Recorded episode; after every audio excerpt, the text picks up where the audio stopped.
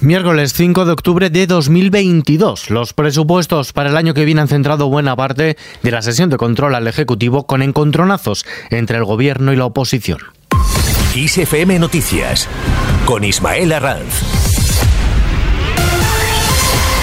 ¿Qué tal? El Congreso ha sido escenario hoy de un nuevo rifirrafe entre la derecha y el gobierno de Pedro Sánchez, que ha protagonizado un discurso maniqueo sobre ricos y pobres. Lo ha hecho un día después de que el Ejecutivo haya aprobado los presupuestos de 2023 e impulsado medidas fiscales para que paguen más los que más tienen. Cara a cara entre Cuca Gamarra, portavoz del PP, y el presidente del gobierno, Pedro Sánchez. Mire, señor Sánchez, los socialistas nunca han sacado a España de una crisis. Eso sí, nos han metido en todas y lo están volviendo a hacer. Reconózcalo, sus presupuestos son puro cálculo electoral. Deben tener claro ustedes una cosa y también el conjunto de la mayoría de este país, y es que este gobierno, como hizo con la pandemia, y a diferencia de lo que ustedes hicieron cuando gobernaron la crisis financiera, vamos a poner todos los recursos del Estado al servicio de la mayoría social y no al servicio de la minoría pudiente, que es lo que ustedes hicieron cuando gobernaban este país. También encontronazo entre el portavoz de Vox, Iván Espinosa de los Monteros, y la vicepresidenta primera y ministra de Asuntos Económicos, Nadia Calviño. Lo que no cabe duda es que ustedes están comprometidos en erradicar la riqueza. Nosotros preferiríamos erradicar la pobreza. Desde que ustedes han llegado a este gobierno, señorías, no conozco ningún español que haya prosperado, excepto ustedes, por supuesto. Dice usted que no conoce a ningún español que se beneficie de la acción de este gobierno, pues tiene usted que revisar a sus amigos. ¿Eso quiere decir que no conoce a nadie que perciba el salario mínimo interprofesional? ¿Que no conoce a ningún joven que ha conseguido por primera vez un empleo indefinido gracias a la reforma laboral? Pero ¿cómo puede ser, señor Espinosa de los Monteros, que no conozca a ningún español real?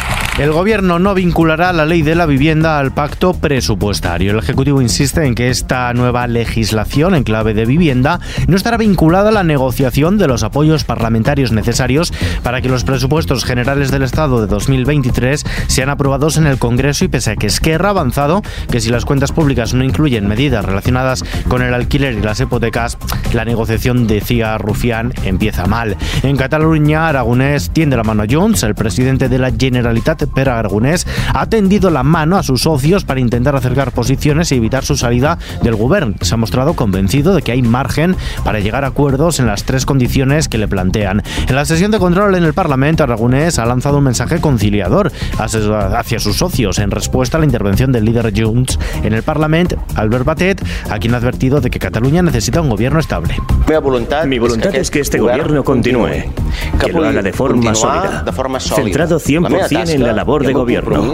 Mi tarea y mi compromiso es que los objetivos por los que hemos formado este gobierno sigan adelante con la máxima fortaleza y la máxima cohesión. El BOE publica las condiciones que ha de cumplir la sede de la futura Agencia Espacial Española. Ocupará un espacio de unos 3.000 metros cuadrados, se ubicará en un lugar que cuente con una amplia red de acceso a medios públicos de transporte, especialmente tren de alta velocidad, y que se encuentra a menos de una hora de un aeropuerto internacional con conexiones directas con Bruselas y París. El diputado y portavoz de Teruel Existe, Tomás Guitarte, critica estas condiciones ya que dejan a su provincia fuera de esta competición. Eh, estas condiciones eh, a nosotros sinceramente nos escandalizan. Nos escandalizan porque hemos estado siempre, eh, estado siempre marginados de la, de ejecución de infraestructuras del Estado y ahora se nos ponen el contar o no con esas infraestructuras como condición sine qua non para poder acoger determinadas desconcentraciones que ha programado la, administra la Administración.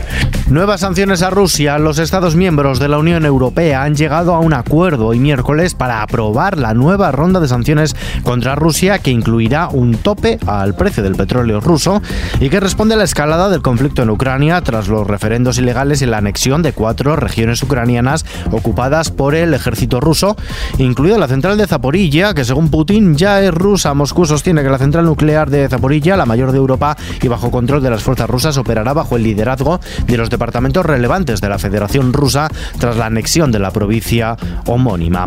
Por cierto, que esta guerra en Ucrania junto a la pandemia de la COVID-19 han supuesto el mayor mayor frenazo en los avances de la reducción de la pobreza a nivel mundial desde 1990, según el informe del Banco Mundial publicado hoy miércoles. También se han publicado hoy previsiones de crecimiento, en este caso por parte del Banco de España, que ha elevado su previsión para la economía española al 4,5% este año, cuatro décimas más respecto a sus anteriores estimaciones de junio, pero ha recortado 1,4 puntos las de 2023 hasta el 1,4%, muy por debajo del 2,1 estimado por el Ejecutivo. El nivel del PIB de la economía española aún se encuentra 2,2 puntos porcentuales por debajo del alcanzado a finales de 2019. Por otro lado, el gobierno prepara un nuevo sistema para calcular la tarifa regulada de la luz, la conocida como PVPC, y a la que suelen estar acogidos los usuarios más vulnerables y las familias numerosas, todo ello para tratar de evitar de este modo subidas tan abruptas como las vividas en los últimos meses. El precio de la electricidad caerá mañana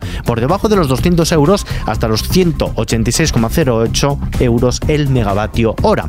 En la bolsa el IBEX 35 ha caído punto y medio porcentual este miércoles al cierre, arrastrada por los fuertes descensos de algunos grandes valores en una jornada marcada por las caídas en los principales mercados bursátiles internacionales que anticipan un retroceso del crecimiento económico. De este modo, el selectivo español cierra en los 7.579 puntos. La subida del petróleo ha impulsado la cotización de Repsol con un alza del 2,5%. Ha sido el único valor hoy en positivo. El euro se acerca la paridad con el dólar, se cambia por 0,9915. Y a continuación, la previsión del tiempo. La estabilidad atmosférica y las temperaturas elevadas para la época predominarán en gran parte de la península hasta el próximo sábado, a excepción de la costa mediterránea y Baleares, donde una dana dejará chubascos fuertes y persistentes que disparan el riesgo de crecidas. A este fenómeno se añade también que la temperatura superficial del Mediterráneo está entre 1,5 y 3 grados por encima de lo habitual para esta época, lo que favorece la formación de chubascos que a partir de hoy pueden ser localmente fuertes y persistentes en todo el levante. En el resto de España, la del jueves será una jornada tranquila con probabilidad de lluvias débiles también en el Cantábrico que disminuirán a lo largo del día. Intervalos nubosos en el resto y temperaturas en descenso, salvo en Galicia, pero alta para esta época del año en la que estamos. Y terminamos.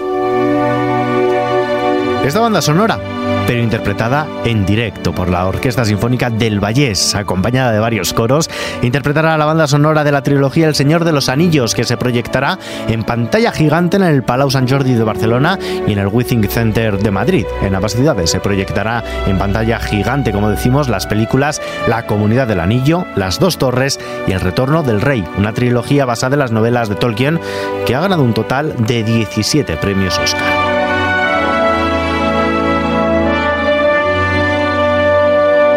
Eso sí, habrá que esperar al año que viene para este espectáculo. Con esta noticia que está ampliada en xfm.es, nos despedimos por hoy. Información como siempre actualizada en los boletines de XFM y contextualizada junto con los audios del día aquí en nuestro podcast XFM Noticias. Gustavo Luna en la realización y doblaje. Un saludo de Ismael Arranz. Hasta mañana.